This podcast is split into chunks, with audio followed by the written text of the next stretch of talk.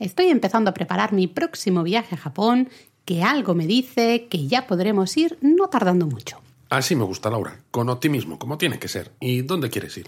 Pues quiero empezar por Tokio, pero claro, ya hemos visto mucho de la ciudad, ¿no? Y de hecho tenemos un episodio en el podcast de Tokio. Así que estaba pensando también pues en hacer excursiones desde Tokio. Pues mira, me parece un planazo porque hay muchísimos sitios que se pueden visitar en el día desde Tokio. Así que vamos a hablar de ello en este episodio de Japón a fondo.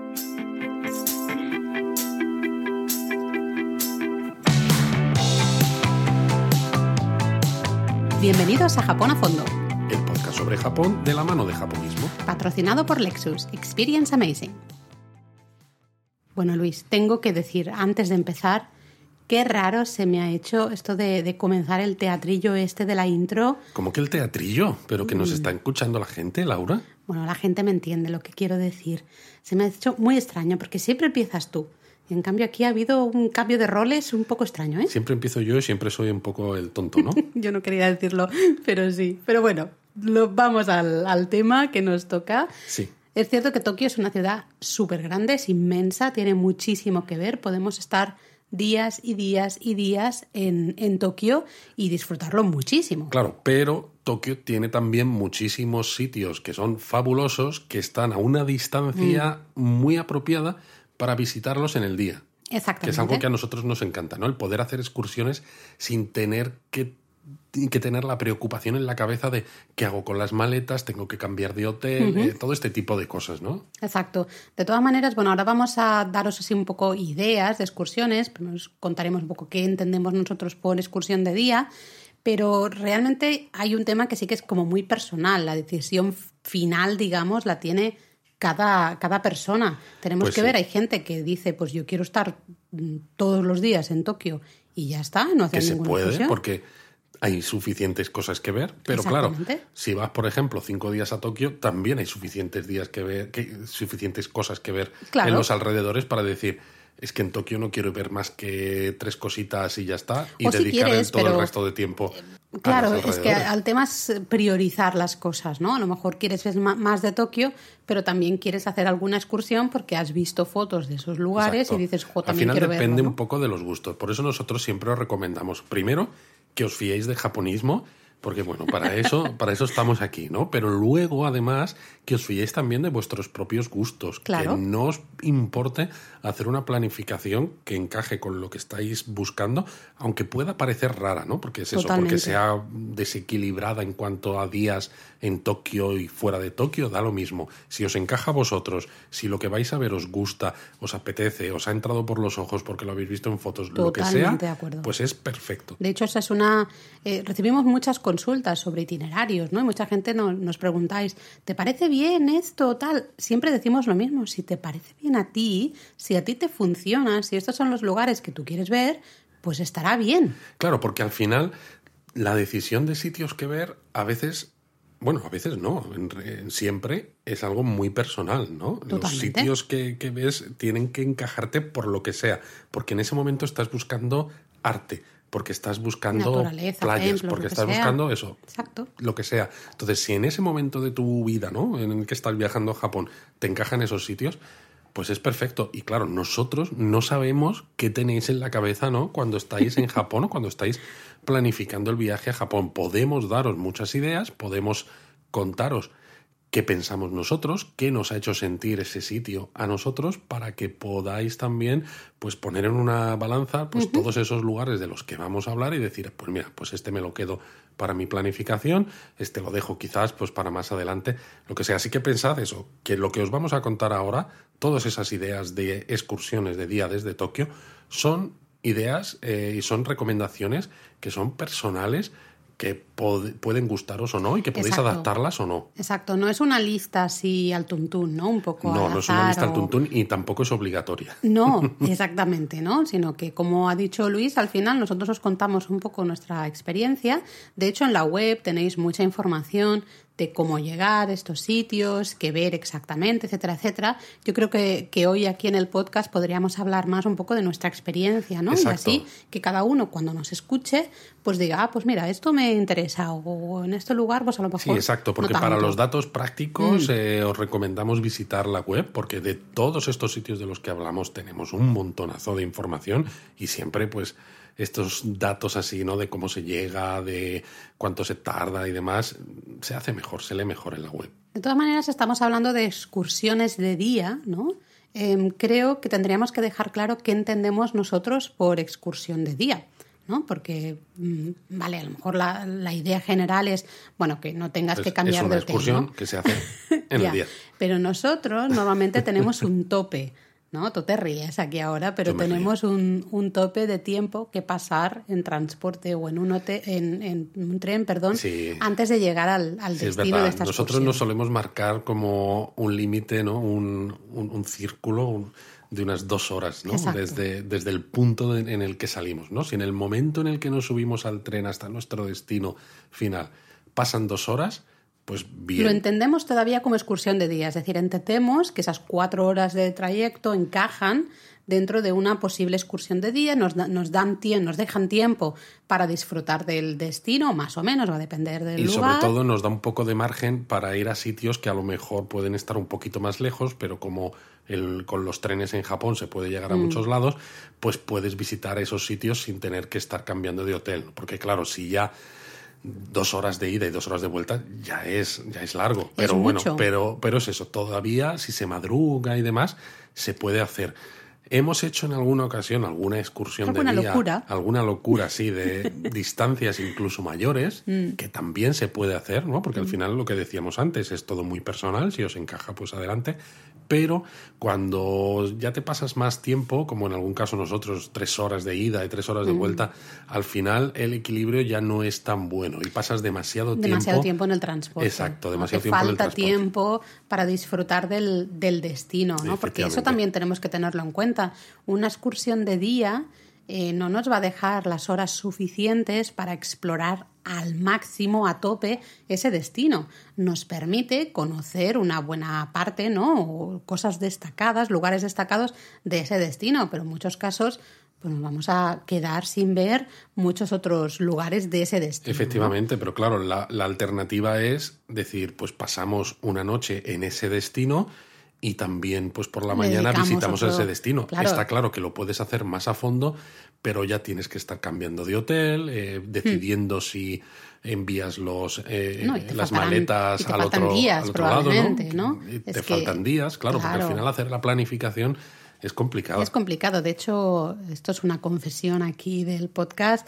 El que hace los itinerarios siempre en casa es Luis. Luis es el encargado de hacer los itinerarios. Yo me encargo luego de decir qué vemos en cada sitio, hacer los mapas, esas cosas. Me encargo más, pero Luis es el encargado de hacer los itinerarios porque yo me vuelvo loca. Laura hace la planificación a bajo nivel, una vez que ya estamos en un destino concreto, pero el saber cómo se encajan los destinos, Mm. ¿no? En qué ciudades dormimos y en qué momento eh, subimos a un tren para ir al siguiente destino, eso me toca a mí. Pero bueno, que nos liamos, Luis. Vamos a hablar. ¿Te parece si vamos a ir hablando de ideas, ¿no? De esas excursiones desde Tokio y empezamos por los lugares más cercanos? Sí, Tokio vamos a ir vamos extendiéndonos, alejando? ¿no? Exacto. Exacto, vamos a empezar por sitios cercanitos a. Tokio. Y recordad eso, lo que hemos dicho, todos los detalles un poco más de información, de cómo llegar, que pues cuánto tiempo recomendamos o qué recomendamos ver, ver en ese lugar. No sé, todo este tipo de cosas las tenéis todas en la web, que será al final mucho más. eh, aquí queremos dar un poco más un toque más personal, ¿no? Eso de es. alguna manera. Así que a ver, venga, tenemos un día extra en nuestra planificación, queremos hacer una excursión o queremos salir de Tokio para ver otro lugar.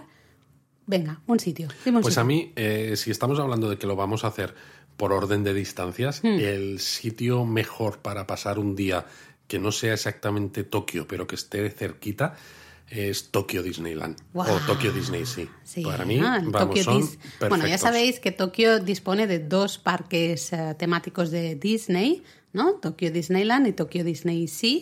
Eh, son dos parques diferentes, eh, necesitas entradas diferentes, con lo Exacto. cual si solo dispones de un día, eh, decídete por uno de ellos. No se pueden visitar los dos. Bueno, tendrías que comprar dos entradas y vamos, Efectivamente. no es- no y si ya cuesta y te pierdes un montón de cosas eh, en un día en uno solo de los parques, si encima haces, por ejemplo, mañana en un parque y luego sales y te vas por la tarde al, al segundo, no vas a disfrutar ninguno de los dos. Con Además lo cual de que es te eso. va a salir muy caro porque no hay entradas combinadas. No hay entradas combinadas, exacto, con lo cual es el doble de caro y la mitad de disfrute, ¿no? Mm. Entonces no merece la pena. Así que decidíos. Que es un problemón, porque decidir si quieres Tokyo Disneyland o Tokyo Disney Sea es una gran decisión. Bueno, nosotros lo hacemos de una manera fácil también, claro, porque nosotros vamos eh, con cierta frecuencia a Japón, o al menos solíamos ir antes de estos oscuros tiempos, ¿no? Oscuros Entonces, es- sí, es que esto, esto viene de Star Wars. I know. Claro, muy bien.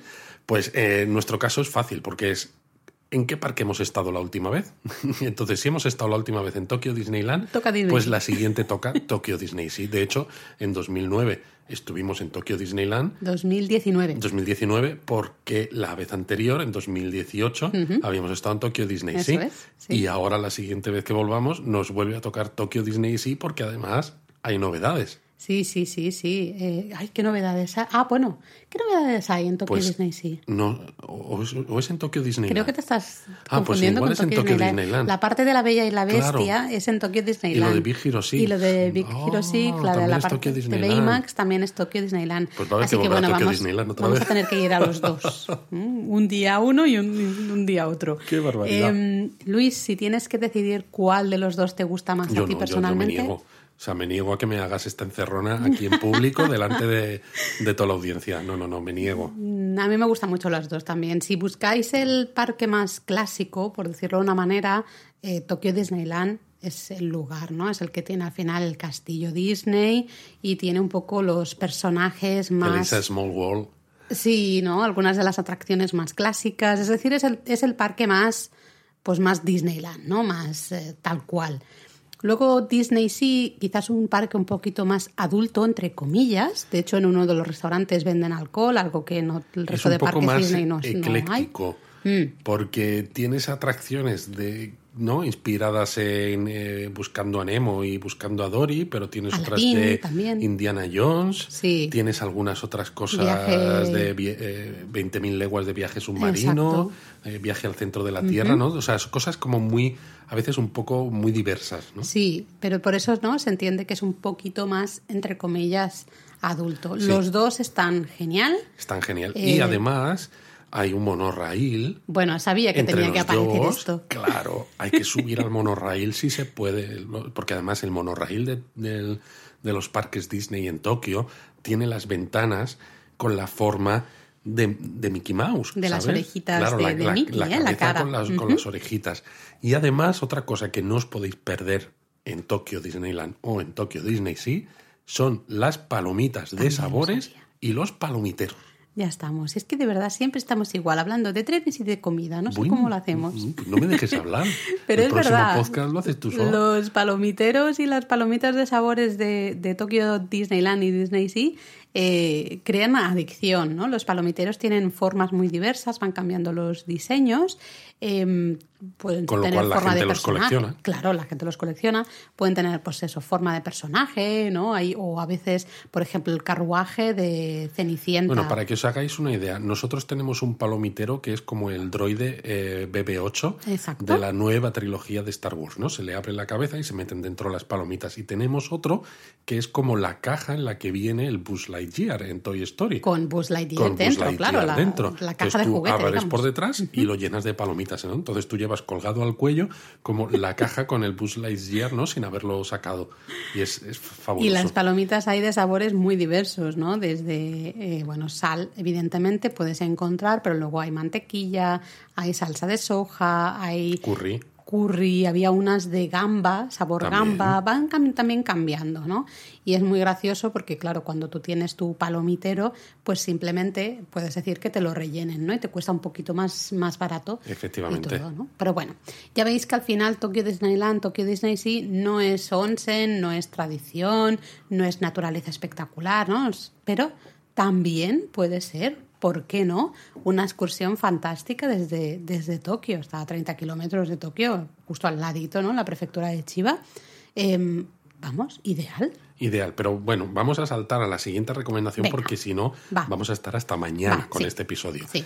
La siguiente recomendación en distancia, yo me iría a Odawara y su castillo. Mm, vale, Odawara, para que entendáis, está un poquito como si vais a Hakone, ¿no? Pasáis más o menos por, por Odawara para entender. Sí, son unos 86 kilómetros de, de Tokio, pero, aunque pueda parecer mucho, resulta que tiene estación de la línea Tokaido Shinkansen. Con lo cual se llega muy fácil. Se llega muy Si fácil tenemos el JR y Pass. muy rápido.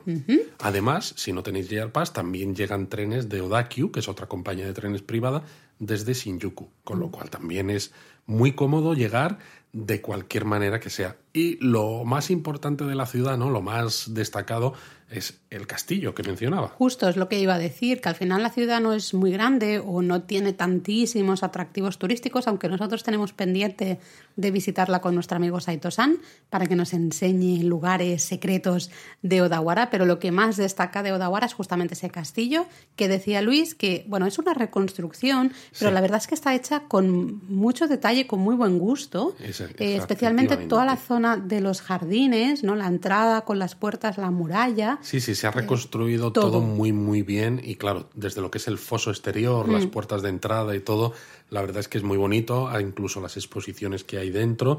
Las y vistas, Las vistas, exacto. efectivamente. Es que desde, desde la planta superior ¿no? se tienen unas vistas de, de toda la zona de la costa de cercana que son realmente muy, muy bonitas. Y lo bueno de que Odawara no sea una ciudad tan grande y que tenga el castillo ¿no? como destacado es que es una excursión perfecta de día, porque claro, De llegas hecho, por la mañana. Sí, es una excursión muy relajada. Muy, muy relajada. Porque puedes ir tranquilamente sin levantarte muy pronto, mm, llegar a una hora decente, visitar el castillo muy tranquilamente, dar un paseíto por el centro. Puedes comer, luego antes de, subir al tren de vuelta y todavía te queda parte la de la tarde. Mm. ¿no? Pues para, para seguir disfrutando Sí, de Tokio. sí. Entonces Odawara encaja muy bien para no tener que decidir entre Tokio o excursión, porque puedes tener las dos cosas. Exacto.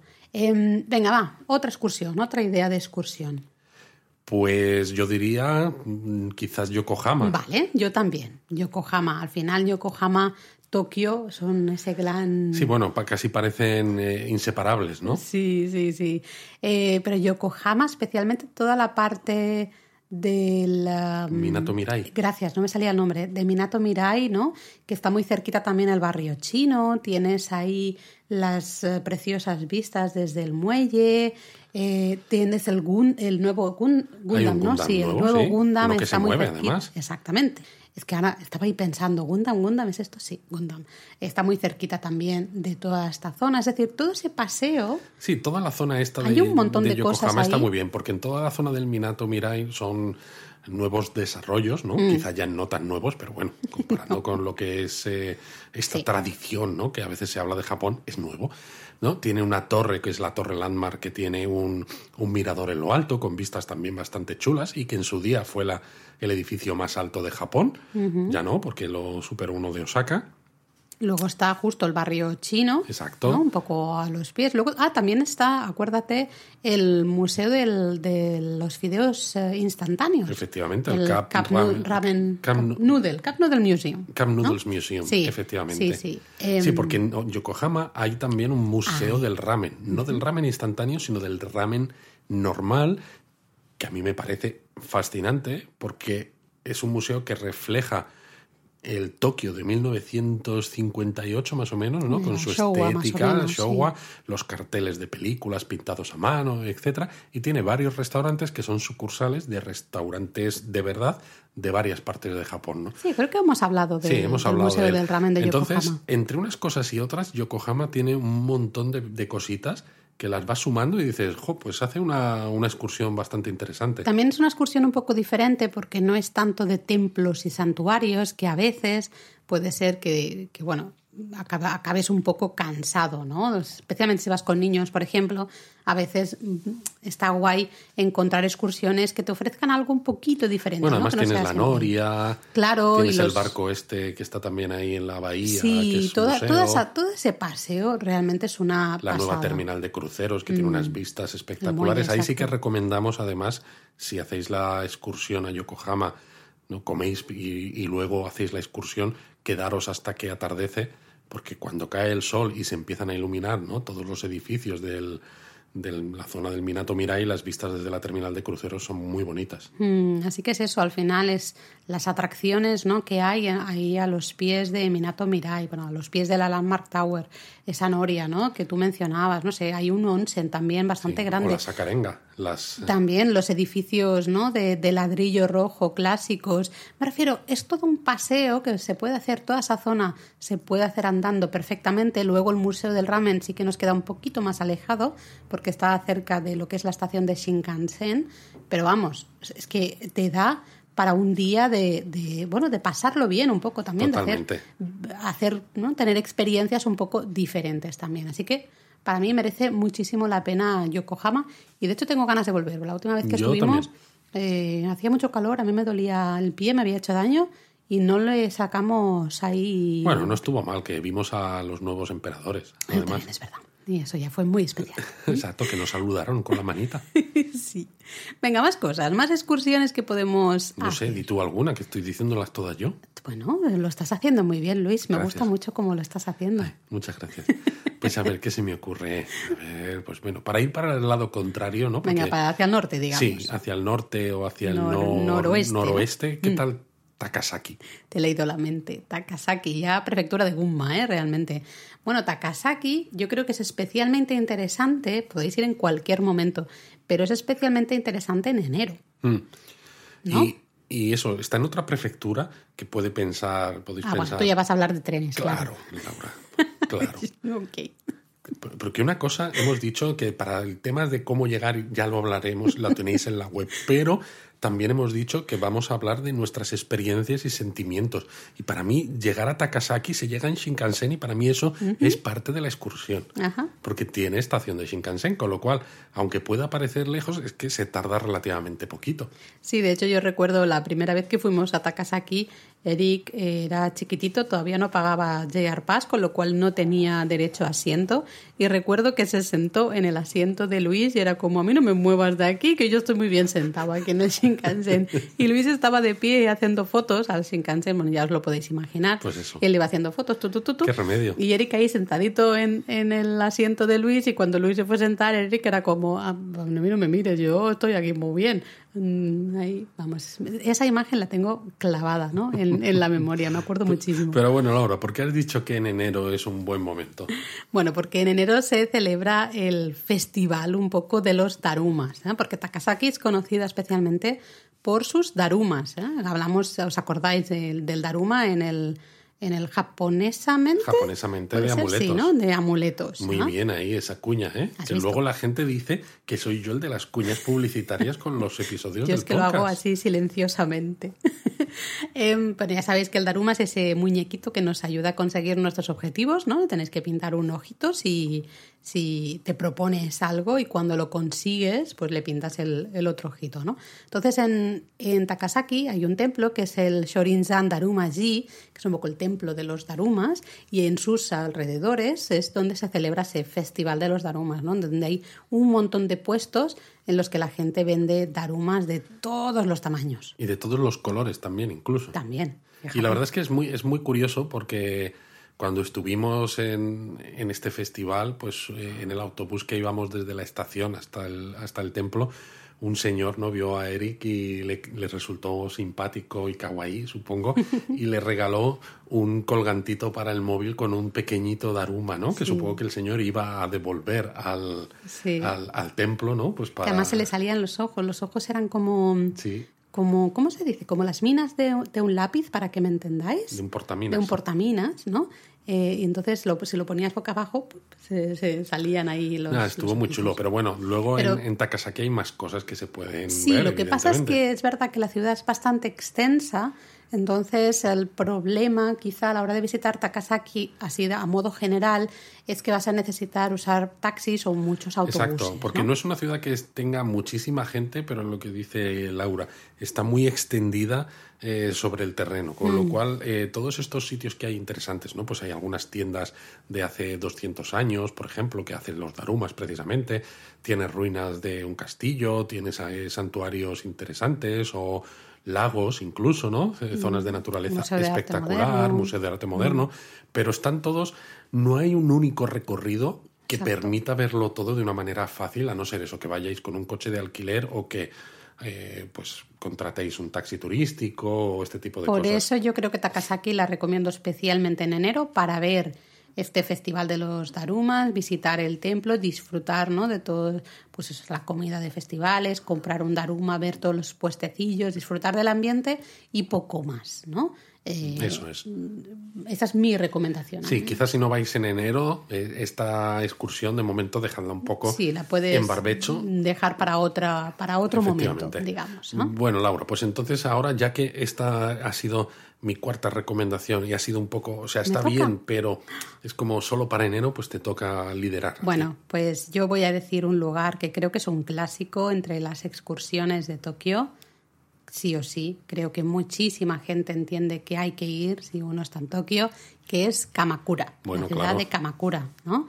Sabéis que Kamakura fue antigua capital ¿no? de, de Japón, justo al comienzo de la era de los samuráis, 1185, toma ya.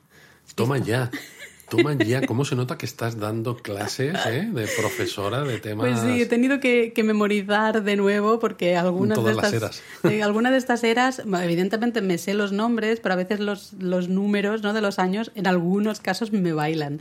Eh, pero ahora lo tengo súper fresco, entonces de ahí que quería demostrarlo, ¿no? Pero bueno, Kamakura, al final, muy cerquita. Bueno, ¿quieres decir algo de los trenes, de No, cómo no, llegar a Kamakura? no, no, dale. Por favor, yo no ¿Qué quiero... nombre, no? Si ya has soltado tú la fricada con el, el- el año de- del periodo Kamakura, sí. Pues Kamakura lo, es famosa especialmente por ese gran Buda, ¿no? El, el gran Buda del templo Kotokuin, eh, que es ese gran Buda que está en el exterior.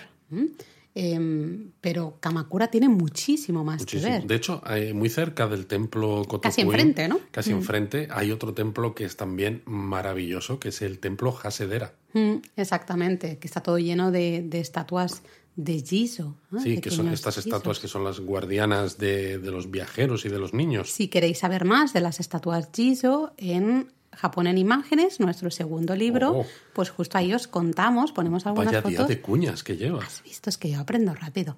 ¿Ah? Pero bueno, Kamakura, aparte de, de estos templos maravillosos, tiene calles comerciales llenas de un montón de cafeterías, eh, heladerías, también tiendas tradicionales. Podéis comprar mucha artesanía, muchos recuerdos y souvenirs, ¿no? Hay muchísimo que ver en Kamakura, hay caminos de senderismo maravillosos, algunos relativamente fáciles entre algunos templos, de manera que hasta si no sois muy experimentados, digamos, pues se pueden hacer, pero también tiene playa. Eso, eso es interesante, ¿eh? Si vais en verano y estáis muy cansados de hacer turismo, Cosa que nos pasó a nosotros. nos pasó, por eso lo, lo digo, ¿no? Eh, pues oye, es una de las playas mm, más cercanas al final a Tokio, está muy bien conectado, ¿no? Con tren, con, eh, con Se llega Tokio. con JR. con- Exactamente. Así que Em, muy facilito. Así que tenéis también playa, ¿no? Toda esa zona, al final es la costa de, de Shonan. Shonan. Y, pero bueno, que en la propia Kamakura te bajas del, del tren, te subes a un autobús que te deja justo enfrente Sí, de la playa. 10, en 10 minutitos, nada. 12 minutos. Se podría hacer andando, pero Exacto, si nosotros estuvimos en la playa de Saimokusa y, y, visita- y paseamos también por la de al lado, que es la de Yuigahama. Exacto, Yuigahama, que es quizá la más famosa. Sí, y en Yuigahama aprovechamos a- vimos... Ah, perdón, dime. Digo que aprovechamos además para, para comer eh, un ramen que estaba riquísimo con vistas a- al mar, ¿no? Que mucha gente a veces nos ha preguntado ¿Cómo es la playa en Japón? Mm. ¿Cómo es la playa en Japón? Exacto, ¿no? ¿Cómo es la experiencia de, de Sí. vivir la playa? Hay mm, restaurantes, chiringuitos, eh, ¿cómo? Pues el- lo cierto es que los hay, lo que pasa que son Es lo mismo, pero diferente. al digamos. estilo japonés. Entonces tienes, por ejemplo, un local que te vende ramen, ¿no? Y eso fue nuestra comida. Pero luego, antes de irnos, decidimos que íbamos a cenar por allí porque si no se nos iba a hacer muy tarde cuando llegásemos a Tokio y había otro chiringuito donde cenamos, pues Eric cenó un curry y nosotros yo cené una hambagu, ¿no? La hamburguesa esta japonesa que es sin pan, ¿no? Con el demi glacé y demás. Mm, y unos quesos, Unos quesos, creo, sí, efectivamente, que era ¿no? como muy extraño que tuvieran y dije, pues venga, Muy vamos a extraño, probar. pues eso. Pero, Y- es- pero es al final es, es exactamente lo mismo, ¿no? Un puesto eh, encima de la arena o muy cerca justo, ¿no? De, de la arena con vistas preciosas de la playa donde Muy pasar bonitas. un buen rato, comer, Total. beber y disfrutar.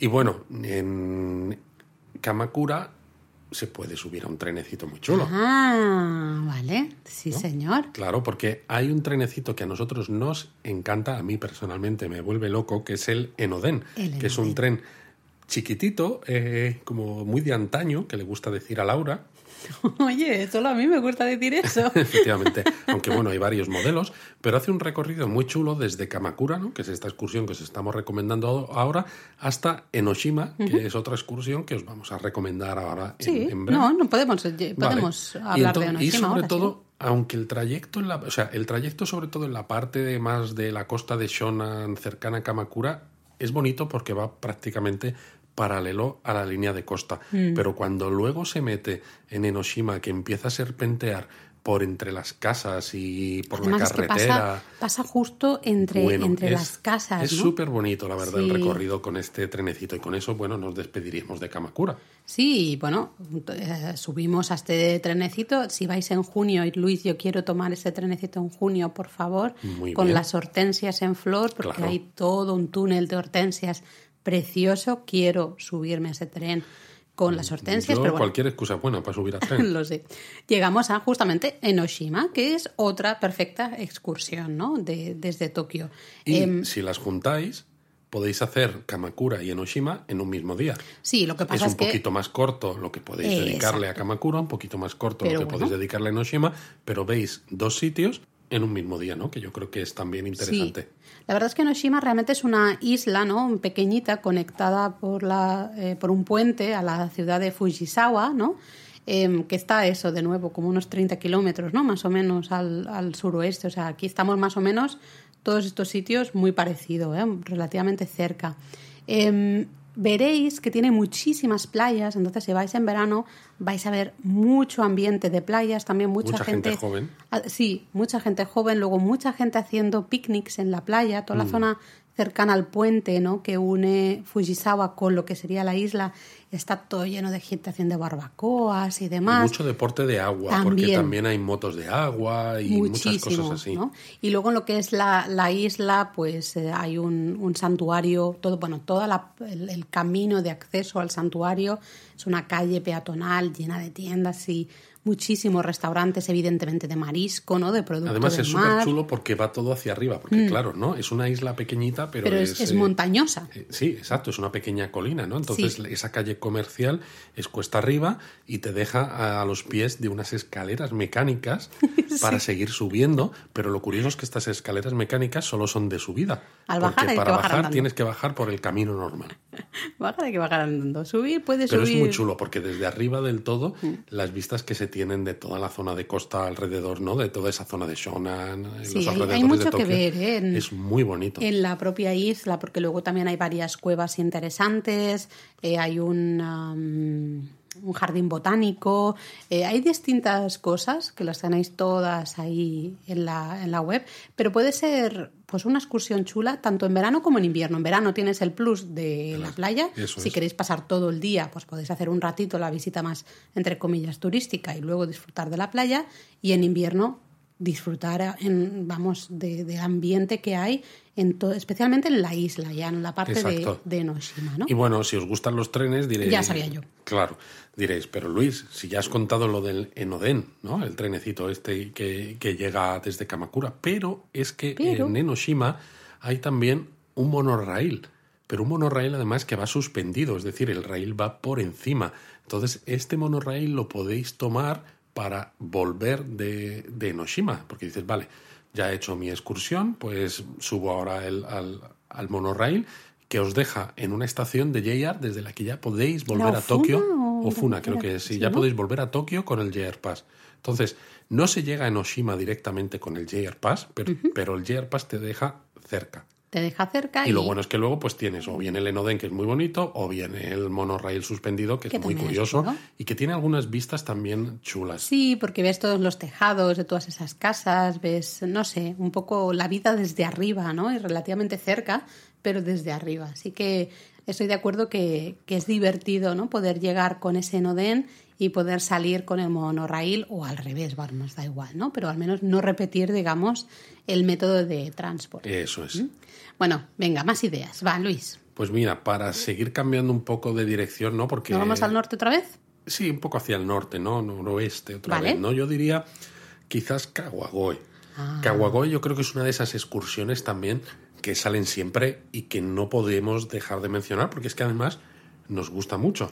La pequeña Edo. La pequeña Edo, aunque es verdad que en verano se pone un poco a tope de gente, que es un poco agobiante, pero realmente es un lugar muy bonito y que puedes hacer una excursión de día perfecta. Sí, todo lo que es el casco histórico es una maravilla, ¿no? Está lleno de edificios históricos, edificios del, del periodo Edo, eh, de hecho, tienen ese, ese, la torre del reloj campana, ¿no? digamos, que es quizá una de las imágenes como más icónicas.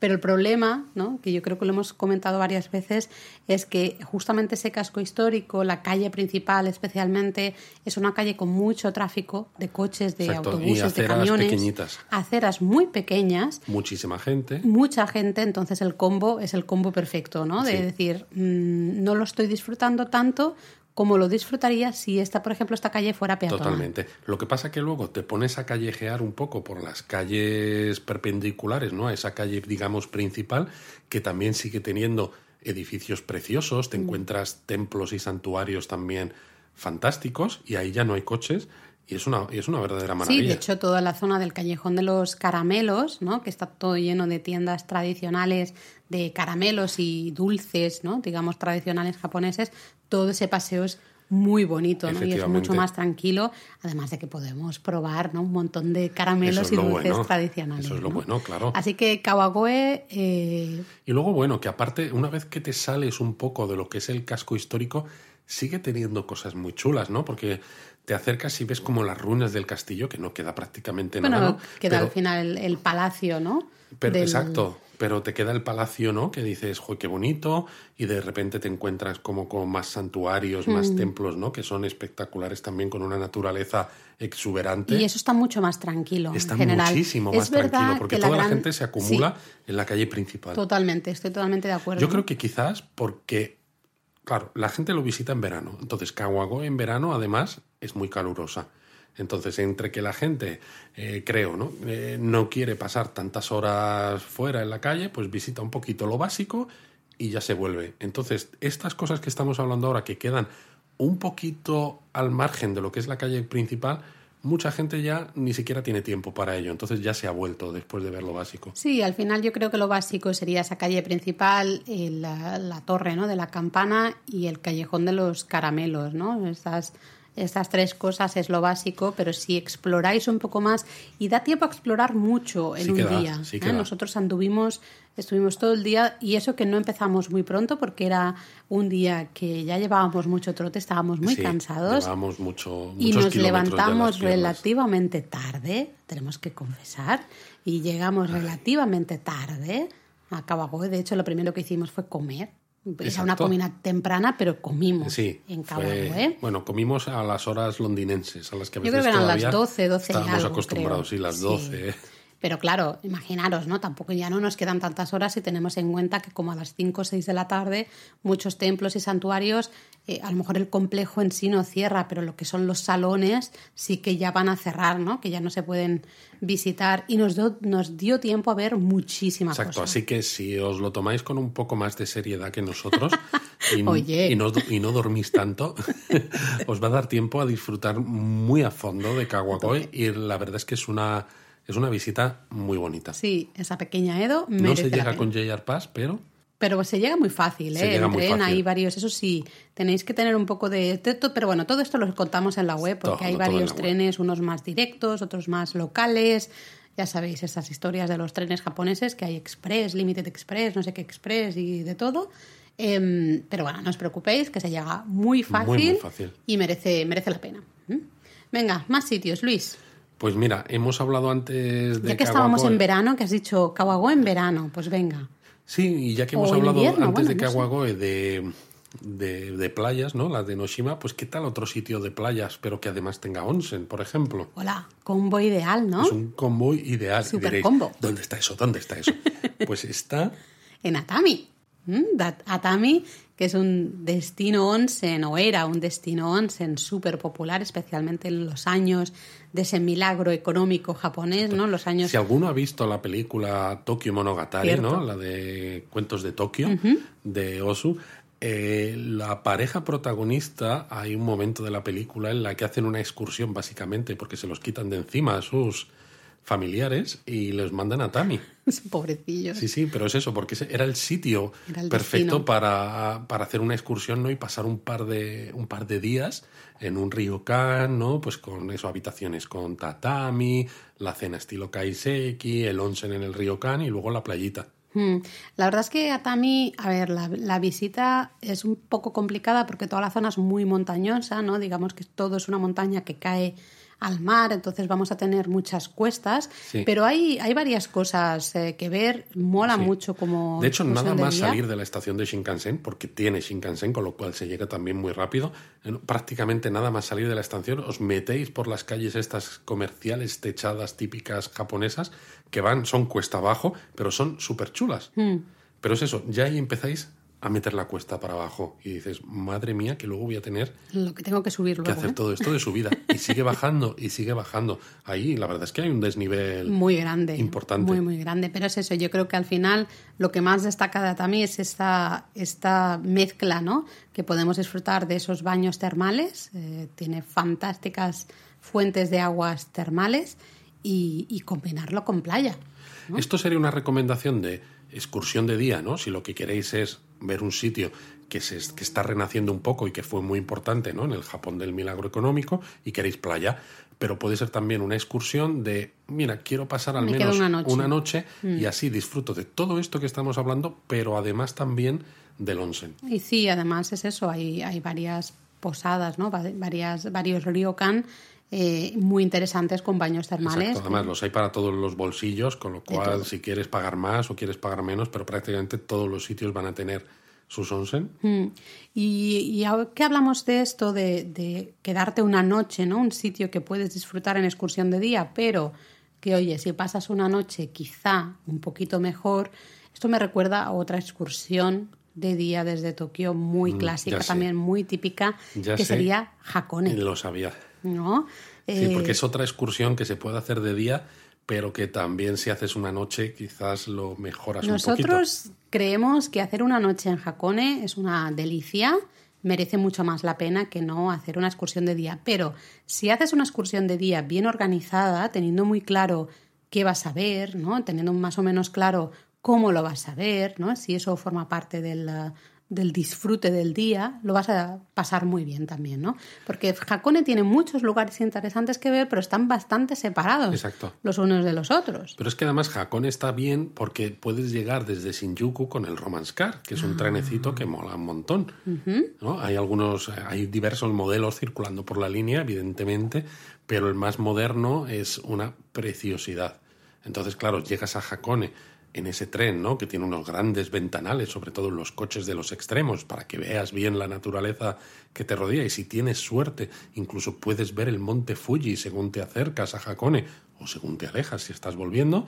Y luego, una vez que llegas a Hakone, pues tienes que si como trenecitos. Más transportes. Sí, tienes trenecitos que suben por la montaña, tienes funiculares, tienes un teleférico, que pasa por la zona volcánica, ¿no? De Wakudani. Exacto, que es una pasada. Y desde ahí, si se ve el Monte Fuji, las vistas del Monte Fuji son increíbles. Son ¿no? impresionantes. Luego tenés barquitos por el lago también. Exacto, tienes un montón de museos súper interesantes. Museos de arte maravillosos y el santuario de Hakone, esa es una- foto es una preciosidad. con ese tori, ¿no? Que está justo en la, en la orilla del lago, eh, que es uno de los sitios más instagrameables e instagrameados de, de, vamos, Totalmente. todo Japón. sí, sí, ¿no? Hakone realmente es un sitio muy, muy bonito, pero es eso, merece la pena planificarlo bien porque tiene tanto que ver y en tantos puntos Mm. separados que si no, puedes volver de Hakone pensando, a mí estos tíos de japonismo me han estafado. Me han estafado, ¿no? Esto de Hakone no merece la pena. ¿Me dejas dar una idea diferente? Quizá un lugar no tan típico, o al menos no tan típico entre los españoles o, el, o los Vale, lectores, ¿no? dime. hispanohablantes, el monte Takao. Vale. ¿Mm? El monte Takao está en la zona oeste de Tokio. Se llega súper fácil en tren, Total. muy, muy fácil, y tiene varias rutas de, de subidas desde la base donde la estación de tren, ¿no? Hasta lo que es la cima del, del monte. Tiene diferentes rutas de senderismo. Hay En una. funicular. Pues sí, pero luego tienes que, tienes que andar de Sí, todas las maneras. Tienes que ¿eh? andar, pero relativamente poquito. Es decir, puedes andar desde la estación de tren. Hasta la cima del monte, Cierto. pero puedes ahorrarte la mitad de la subida con Luis el ya está ahorrando. ya está, él hombre. está diciendo, si hay funicular, se sube al funicular. Hombre, no solamente te cansas menos, sino que encima subes al funicular, que es que hay que, hay que darle empleo a los pobres señores que trabajan en el funicular. Lo curioso es que el monte Takao es súper popular, ¿no? Entre los un poco excursionistas japoneses, ¿no? Que buscan eso, ruta de senderismo, eh, naturaleza muy bonita. No he dicho espectacular, he dicho muy bonita, es espectacular. Em, relativamente cerca de Tokio, ¿no? Lo que no se tarde tampoco tantísimo en, en llegar, ¿no? Por eso es, ideal. Eh, lo que es el monte tiene varios eh, templos o varias, varios lugares muy interesantes durante esa caminata de Sí, la verdad de es que merece mucho la pena descubrir Sí. todos y cada uno de los de los lugares que hay en el, en el monte. estatuas, sí, todo. porque hay estatuas de Giso por un, por, por un tubo. Mm, hay, estatuas de Tengu. Hay estatuas de Tengu, hay que son estos como demonios folclóricos, sí, ¿no? seres sí, del folclore japonés. Sí. Hay santuarios, templos, es una, es una pasada. Es muy chula, así que os lo recomendamos. En la web hablamos largo y tendido. Y de hay todo vistas muy ver. bonitas. De hecho, incluso si tenéis suerte, también se puede llegar a ver el monte Fuji desde el monte Takao. Sí. Y a lo lejos también se puede llegar a ver hasta Tokio. Evidentemente, solo dis- se distinguen ¿no? Los, La silueta. la silueta de los grandes edificios, rascacielos, ¿no? Pero se puede distinguir. Creo que yo tengo alguna foto en la Se que ve, se, distingue la Tokyo Skytree. Sí, sí, sí, sí, se ve, se ve. ¿Mm? Venga, más sitios, Luis. Va. Pues mira, un sitio que mucha gente no lo piensa porque se cree que está lejísimos. es que está lejos. que es Nagano. Y diréis, pero si Nagano, esto es otra ciudad ahí a tope de lejos, que no veas. Claro, ahí en plenos Alpes japoneses. En- efectivamente, pero es que tiene estación de Shinkansen. Y el Shinkansen de Tokio a Nagano es que tarda nada. O sea, que, que- que creo que es hora y media, que es... O sea, está dentro de, de nue- Está dentro ni de nuestro siquiera nos pasamos de nuestro Ni margen de, siquiera de- nos pasamos. de dos horas, de nuestro tope de dos horas. Exacto. Entonces Nagano es una ciudad grande, ¿no? Fue además sede de Juegos Olímpicos de Invierno en 1998, pero tiene sobre todo, entre, tiene muchas cosas que se pueden hacer, pero sobre todo tiene el templo Senkoji. Sí, que es precioso. una barbaridad, porque ya no es solo el templo en sí, son todos los pequeños templos que hay en el camino de entrada, toda la zona de tiendas, restaurantes y demás, con lo cual... Mm. Y toda la zona posterior del templo, que también está llena de estatuas. es- y de- exacto, y con lo cual la visita al templo Senkoji es, una que no vais a saber para dónde mirar porque es que está repleta de sitios de interés. Entonces es una visita de día fabulosa. Sí, porque es eso. Luego la ciudad tiene, bueno, se puede pasear, ¿no? Por el centro. Tiene muchísimos restaurantes de, ¿sabéis? De fideos soba, eh, que son ah, típicos de esta región, con lo cual es ideal, ¿no? Te vas a comer fideos soba en Nagano, visitas el, el templo Senkoji y te vuelves para Tokio. Maravilloso, una excursión de día fantástica, ¿no? Hay, todo- más que ver, pero que nos dé tiempo, quizá en y sobre todo de muy diferente, yo creo, porque casi nadie que visita Tokio Lo piensa, considera a Nagano o el templo Senkoji como, como una opción de, excursión, ¿no? Y, yo creo que encaja perfectamente.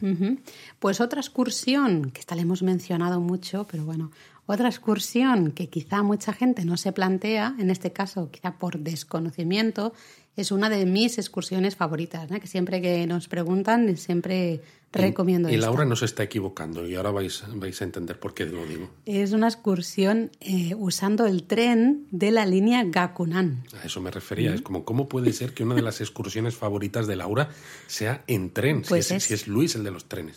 Luis es el de los trenes, pero aquí todo se pega eh, en esta familia. No, y- pero además es que es una excursión preciosa. Al final es usar ese tren local eh, que pasa por los pies ¿no? del Monte Fuji, nos ofrece diferentes vistas del Monte Fuji. De hecho, en cada estación hay un sitio ¿no? marcado en el suelo, que es un Fuji Spot, lo llaman, y desde ahí puedes hacer fotos del monte Fuji con lo que haya alrededor. ¿no? En algunos casos es una casa o una floristería, en otros casos es justo la cima del tren, ¿no? la parte superior, digamos, del tren. Eh, en fin, ¿no? Eh, hay otra parte también que tenemos eh, campos de té maravillosos. Tienes un campo de té y el Fuji al fondo. ¿no? Entonces, es una excursión fantástica muy poco conocida, porque realmente no es una excursión en sí, digamos, de que, salgan panfletos de turísticos, ¿no? Sino es usar esa línea de tren de la gente, de los vecinos que viven, que viven en la zona, usarla para ir ¿no? conociendo un poco y ir andando por, Nosotros por los cuando, cuando la hicimos, pues aprovechamos para visitar algún santuario que había por allí, que también era bonito. Sí. Y sobre todo es eso, al, al ser una zona tan poco conocida por los turistas, estábamos solos, o sea, en el santuario estábamos solos.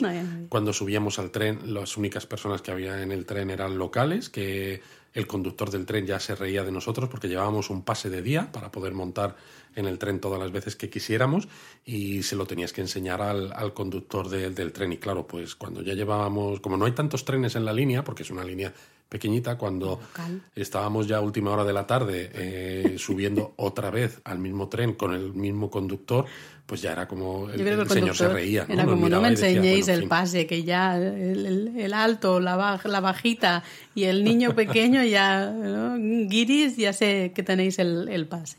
Así que bueno, en la web os contamos muchísimo de esta excursión porque a nosotros nos gustó mucho, la disfrutamos mucho, así que ahí queda dicho. Pero también, mira, ya que estamos con excursiones que a lo mejor la gente no lo piensa, menos típicas, también me viene otra a la cabeza. A ver. A ver si puede ser, ¿eh? Nagoya. Pues hombre, teniendo en cuenta que tiene parada de Shinkansen y que es una de las importantes, todos los Shinkansen paran allí, aunque sean servicios no Por eso lo decía. Es, la verdad es que sí. Evidentemente, Nagoya es una ciudad muy grande, ¿no? Tiene mucho que ver. En un día pues os vais a dejar muchas cosas fuera. Claro, pero, pero... si no tenéis más tiempo y decís, oye, me apetece ver Nagoya, simplemente por decir, está en Nagoya. Exacto, por ejemplo, podríais ir al Museo de los Trenes de Nagoya, si sois frikis como Luis, o podríais, o cuando abra ¿no? el, el, el parque de estudio Ghibli, que, que estarán... ¿El estudio Ghibli, dices? Sí, perdón, yo siempre lo digo mal. El estudio Ghibli, de, que estará en el, en el uh, parque de la Expo ¿ah? de Aichi, que está nada muy cerquita de lo que es Nagoya, pues se podría hacer, ¿no? En excursión. Por eso, y luego al salir de ahí chula. te vas a la zona centro de Nagoya antes de tomar el tren de vuelta a Tokio, te tomas unas alitas te vas aquí con una cervecita Exacto. Sin un misokatsu. y, y, lo bueno de este episodio de podcast es que, aunque se está emitiendo en 2021, en 2027 va a seguir siendo igualmente válido. Porque, claro, nadie recomienda Nagoya como excursión de día desde Tokio. Pero ¿Y cuando por qué abra. en 2027? Porque cuando abra el maglev, Ah. se tardará 40 minutos en el Shinkansen de levitación magnética de Tokio a Nagoya. Y entonces es que no es que sea una excursión de día, es que es como ir al barrio de al lado. Pero perdona, si tardo más eh, eh, yendo en autobús de casa de mis padres a Barcelona, tardo más de, de ir Pues de eso. Tokio a Nagoya. Qué fuerte. Pues eso. No, pero es eso, al final de- es lo que tú has dicho, no puedes ver toda Nagoya, no, pero puedes decidir una de Bueno, las depende. cosas. Si te subes a lo alto de Ya la. Midland Tower, que tiene un mirador, desde ahí se ve Nagoya entero. Entonces sí que puedes ver toda Nagoya. Qué paciencia hay que tener de verdad, yo no sé cómo. Oye, menos mal que hablamos de Japón y no de Toronto. Si no, sería Toronto entero. sí. Exacto. Em, pues eso, que, que es escoger un poco, ¿no? De, o si os gustan eh, los coches, pues hay varios museos de, de Toyota, ¿no? Es decir, es escoger al final un sitio de los que hay en Nagoya, disfrutar de ese sitio, luego os tomáis algo, ¿no? En alguno de las izakayas de Nagoya, disfrutáis de esa comida local de la que hablamos en nuestro primer libro. Ya que estamos, yo lo suelto, lo digo, em, y ya está. Y Vaya día llevas, Laura. ¿Has visto? Pero bueno, vamos que, que nos estamos enrollando cosa mala. Uf, pecado. A ver, yo creo que tenemos que dar una recomendación que mucha gente estará pensando. Y se les ha olvidado. Se les ha olvidado porque yo juraría que este sitio merece la pena, ¿no? Que es Nico. Cierto. Sí, sí, sí, sí. No, se, no es que se nos haya olvidado, es que Nico está lejitos. Está, son 120 kilómetros ¿eh? de Tokio. Está lejitos, ¿no? Y Pero no tiene Shinkansen. no tiene Shinkansen, con lo cual si vais, por ejemplo, con JR Pass, habría que ir Tsunomiya y luego cambiar, Cambiar un un tren local, en fin, es un poco más Se puede ir directo, aunque no es Shinkansen, es un Limited Express desde Asakusa, Pero bueno, pero se tarda. Todo eso lo tenéis contado en la web, pero Nico, la verdad es que merece la pena. Merece, Como merece. excursión, especialmente el santuario Toshogu, que es quizá el, el lugar más famoso, ¿no? más conocido de, de Nico, es increíble, es Es alucinante. increíble, esa es el que está dedicado a- al primer shogun de- del clan Tokugawa, Exacto, Tokugawa Ieyasu. Tokugawa y Ieyasu. Eh, destaca mucho por, bueno, muchos habréis visto, todos los tenéis eh, los emojis en el, en el móvil, ¿no? De esos tres monos, ¿no? Lo del que no ve, el que no oye y el que no habla el mal, ¿no? Que Eso dice es. mal. Eh, pues justamente surgen de aquí. La talla con talla. estos tres monos está en el templo, en el santuario Toshogu. Exacto, está. Bueno, es un santuario maravilloso, está lleno es, de es recovecos. muy diferente de todas maneras Visualmente, sí. visualmente de lo que a veces estamos acostumbrados a ver en un santuario Mm. porque a veces los santuarios pueden parecer más austeros quizás Sí, y en este caso hay un eh, está todo recargadísimo ¿no? Sí, una cantidad de tallas en, en todos los lados que dices madre mía no sé dónde mirar todo con eh, una miriada de colores no colores Es dorados, venga, tallas de madera pintadas, ¿no? Ahí es muy Es curioso. una Ya solo para, para ver ese santuario merece la pena, sinceramente, la, la excursión a Nico. Luego, si tenéis más tiempo, el lago que está cercano merece muchísimo la pena. Otros lugares, ¿no? Otros templos. eh, hasta el puentecito famoso, mm, pero bueno, a mí eso no Sí, me en gusta este mucho. caso, eso, echadle un vistazo al artículo sobre Sí, Nico, os japonismo, porque hay muchísimas ideas. Pero lo bueno además es que si vais con el JR Pass a la vuelta, eh, como Ah. tenéis que pasar en un- por Tsunomiya, que es donde se sube uno al Shinkansen, pues antes de subir al Shinkansen desde Nico, pues de, meteros en un restaurante de Utsunomiya. Y diréis, ¿y por qué me voy a meter en un restaurante en Utsunomiya, Laura? Gyoza. Eso es. De hecho, Utsunomiya es una de las capitales japonesas de las guiosas. Sales de la estación y hay una estatua de una guiosa que parece eh, al estilo de la Venus de Botticelli.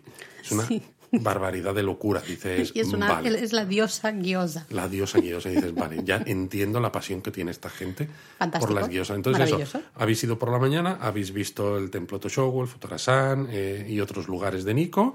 Habéis subido al tren de vuelta, pero en lugar de subir al Shinkansen cuando llegáis a Tsunomiya, cenáis las guiosas y ya subís de vuelta al Shinkansen para Tokio. Excursión Es perfecta. perfecta. ¿Mm? Es el combinado perfecto. ¿Mm? Pero bueno, venga, vamos a seguir.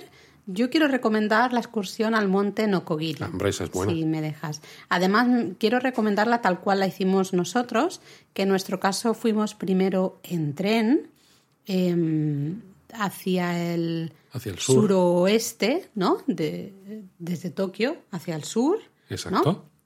tomamos ahí un ferry para cruzar lo que es la bahía de Tokio y alcanzar la otra orilla, la otra costa, que ya es la prefectura de, de Chiba, que es donde se encuentra el monte, monte Nokogiri. Visitamos todo el monte Nokogiri y luego volvimos en tren por la costa de la prefectura de Chiba. ¿no? y fuimos hasta la propia ciudad de Chiba.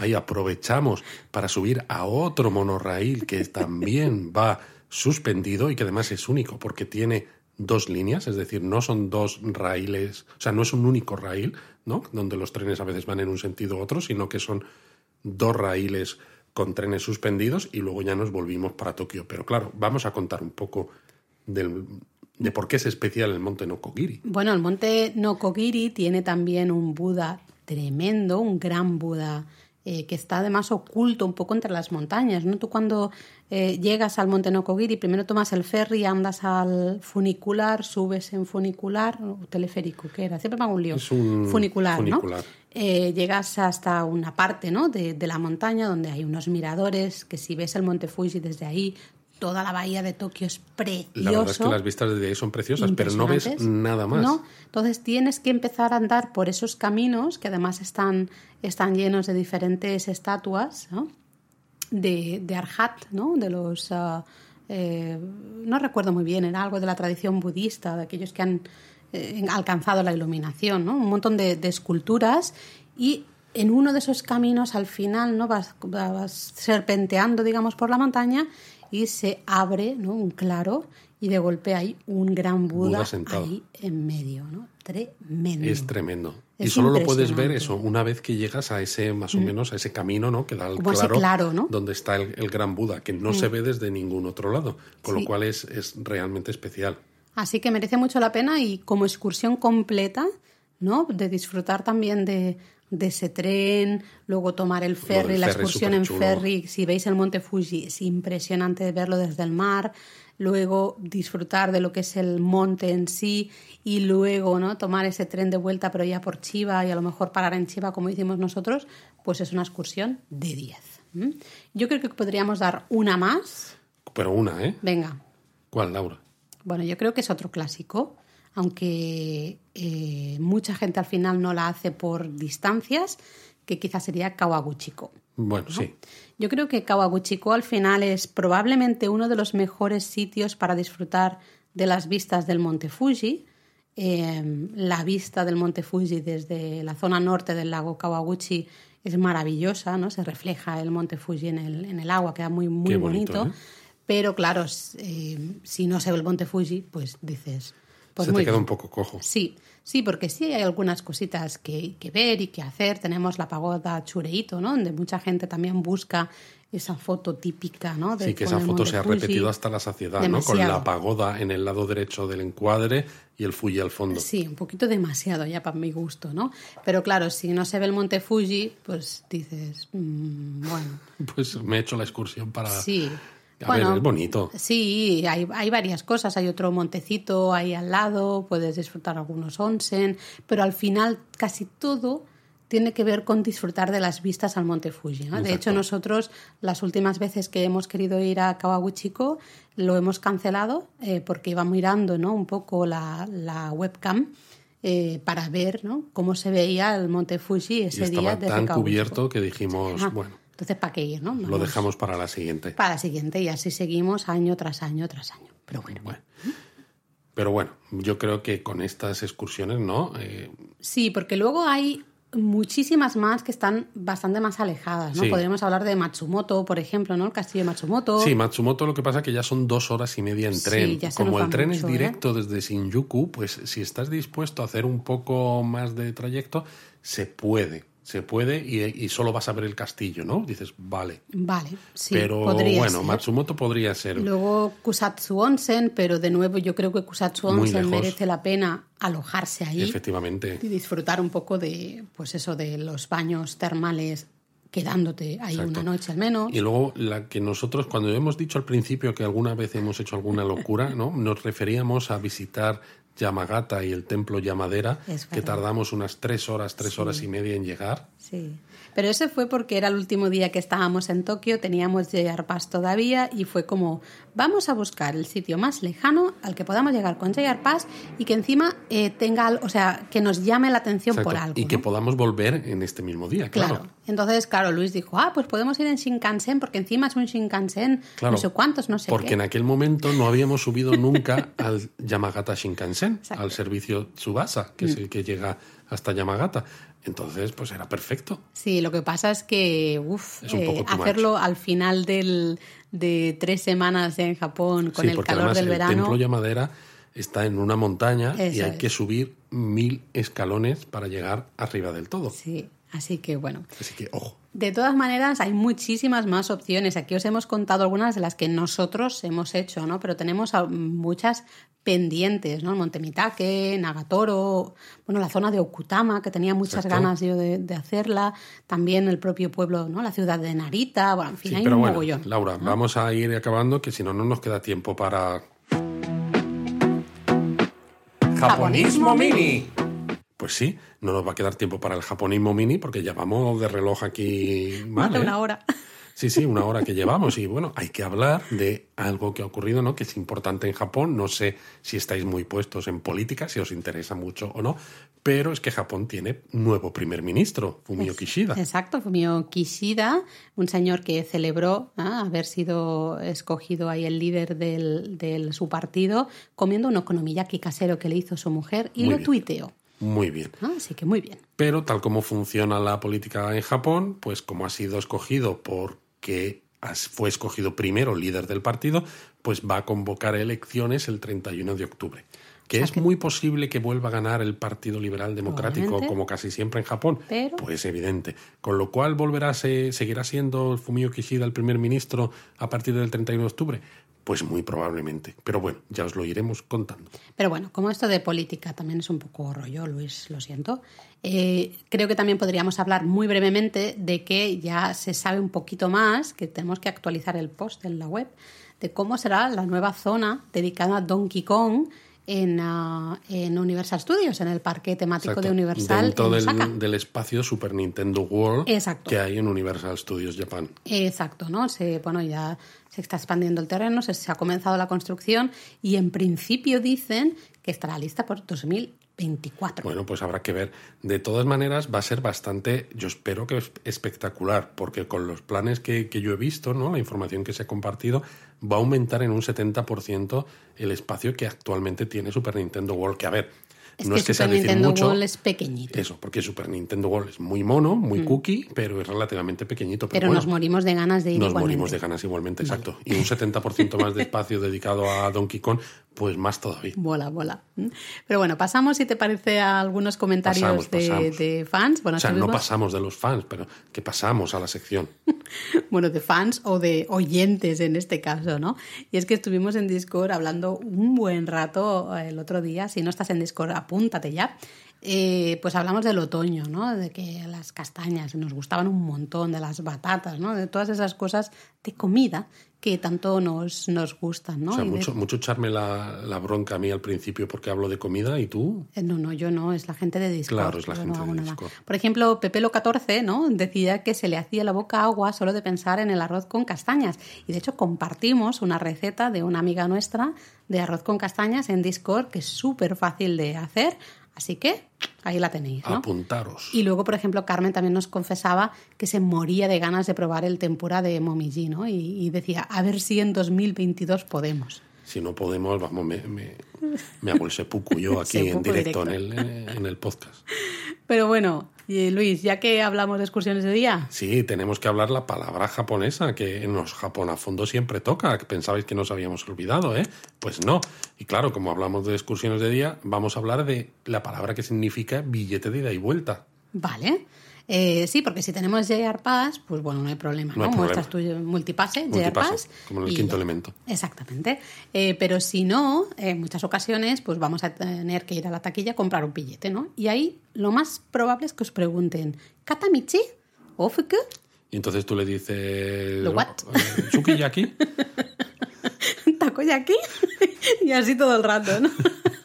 Dice, yo también sé decir palabras al azar en japonés, o que suenen japonesas. Pues para que no os pase esto y no digáis takoyaki, eh, os contamos que katamichi o katamichi kipu realmente significa un billete solo de ida, ¿vale? Y ofuku o ofuku kipu significa el billete de ida y vuelta. Así que si estáis en una excursión de día, queréis ese billete de ida y vuelta, pues recordad ofuku, ¿no? Ofuku kipu. Exacto, ofuku. Sí, la O es larga, pero bueno, vamos a decirlo despacito, porque si no la gente a lo Es que estoy pensando, me ha hecho mucha gracia el takoyaki. He dicho sukiyaki. Bueno, yo digo takoyaki y ya está. Pues nada, nada más, ¿no, Luis? Pues nos hemos, nos todo. hemos... Nos hemos enrollado en cosa mala, pero ya veis, Japón y bueno, Tokio en concreto tiene muchísimas cosas alrededor que merecen mucho la pena. Así que esperamos que con este episodio os hayamos dado muchas ideas para añadir a vuestra planificación para vuestro próximo viaje. Sukiyaki, digo... ¡Mátane!